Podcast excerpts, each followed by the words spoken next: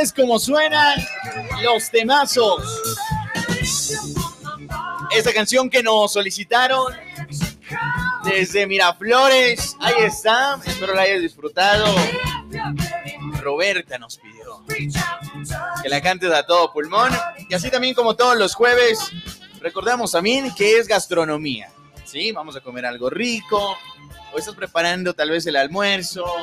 Y también te quieres informar todo lo que conlleva curiosidades, novedades, tips. Bueno, ya está con nosotros nada más y nada menos que Sebastián Caicedo.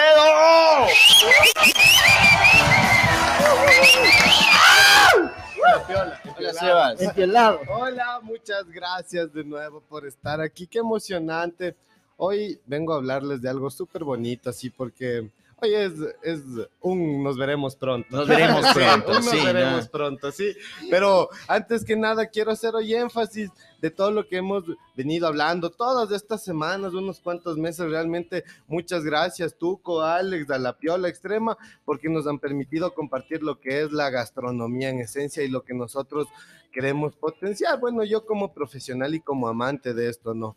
Entonces hoy les traemos un tema súper, súper, súper interesante, muy bacano. Em, como referencia, yo este tema lo recibí en base a algo diferente, un curso que se llamaba Flair Conciencia. Flair Conciencia. Ajá, era de coctelería acrobática. Y pues ayer al conversar un rato con Tuco me puse a pensar en el tema y quería sacar algo bacán, entonces hoy vamos a hablar de la gastronomía conciencia. Gastronomía conciencia. Sí, sí. Con ciencia y conciencia. Ah, mira. dos palabras muy diferentes, claro. Mira. Entonces, o sea, es en base a que, primero, con ciencia, la gastronomía con ciencia es porque nosotros podemos replicar, hacer, elaborar eh, un millón de cosas en base al conocimiento, es lo científico de, esto, ¿no es cierto? Y también conciencia porque yo quisiera hacer un llamado a toda la gente que se dedica al rubro que quisiera, qué sé yo, a los que montan el negocio y a quienes queremos vivir de este apasionante trabajo, que es súper bonito para quienes lo disfrutamos, es que se haga conciencia de que la gastronomía es uno de los trabajos más duros y sacrificados, así. Y realmente para mí es bastante doloroso ver que en el medio se paga bien a un abogado, se paga bien a un doctor, se paga bien a un profesor, se paga y al cocinero le quieren dar el básico. No es un cocinero. o sea, sí, esa es mi profesión. Es, es, mi profesión. Soy un cocinero y soy un cantinero.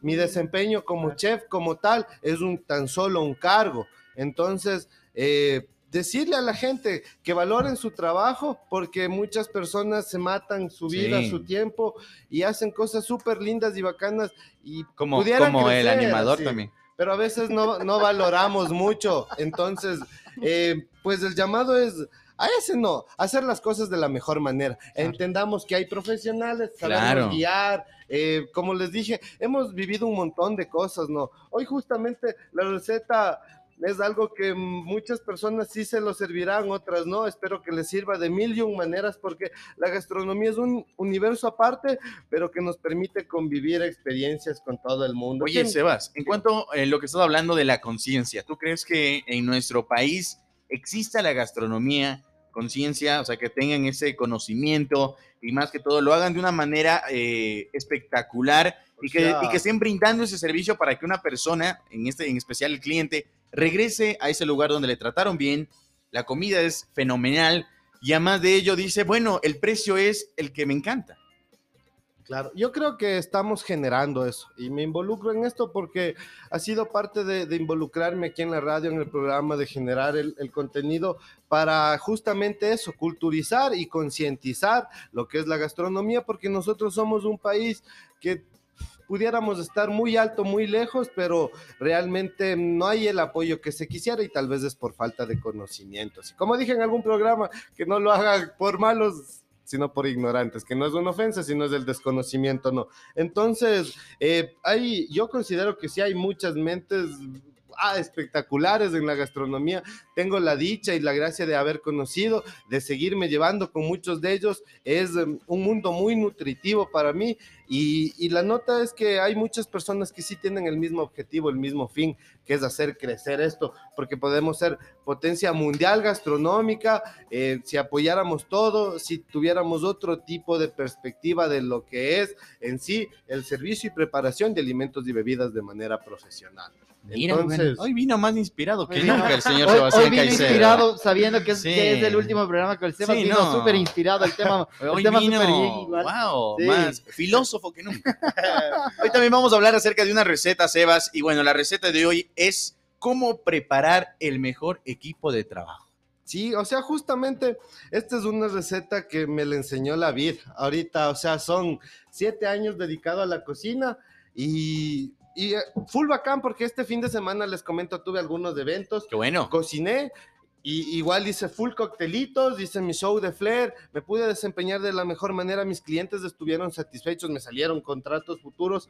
Compartí con una persona que fue una persona que la vi llegar a la radio, a que dijo a la radio, también, me confundí, mi amor. Solo sabemos aquí. entonces, una persona que le vi llegar en, un trabajo donde yo empecé a dirigir, a tomar la batuta, a plasmar mis ideas y, y qué bacán verle que ese brother es ahora, o sea, yo, él está estudiando ahorita, ya está con, le, ha dado el gusto de querer conocer más y para mí es bacán porque era mi función.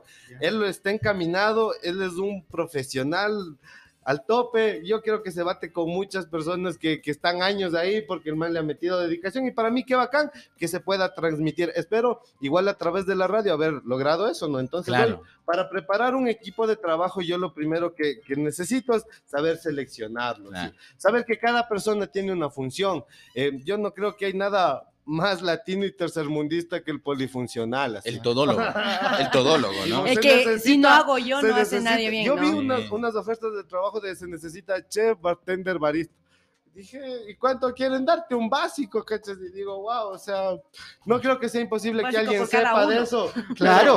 un básico por cada uno. Es como que le digas a chuta. Y animador también.